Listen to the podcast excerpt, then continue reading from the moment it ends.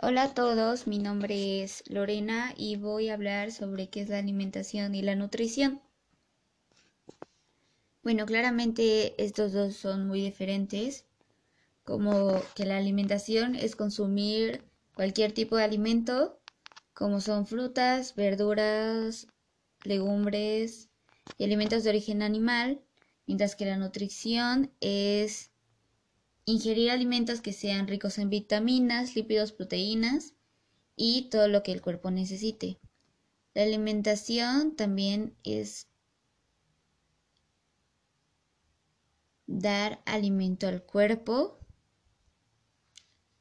e ingerir alimentos para satisfacer el apetito y el hambre. La nutrición aumenta la sustancia del cuerpo animal o vegetal por medio del alimento, reparando las partes que se van perdiendo en virtud de las acciones catabólicas. La nutrición es el proceso involuntario que nuestro organismo realiza para capturar los nutrientes que precisa para poder mantenerse. la nutrición es algo involuntario y la alimentación es un acto voluntario. ¿Por qué? Porque la alimentación es cuando nosotros estamos conscientes que estamos comiendo algo o ingiriendo algo y la nutrición pues nuestro cuerpo solo lo hace cuando absorbe todos esos nutrientes.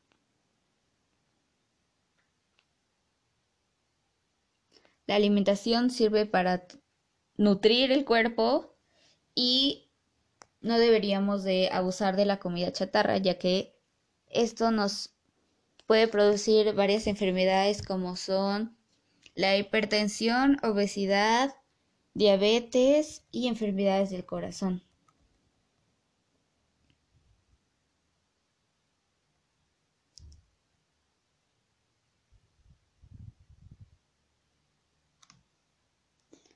La alimentación también nos sirve para proveernos energía y poder seguir con nuestro proceso de desarrollo. La nutrición es cuando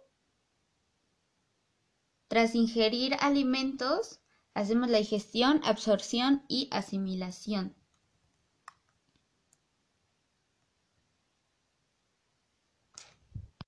Para tener una dieta saludable y equilibrada necesitamos mantener un peso saludable.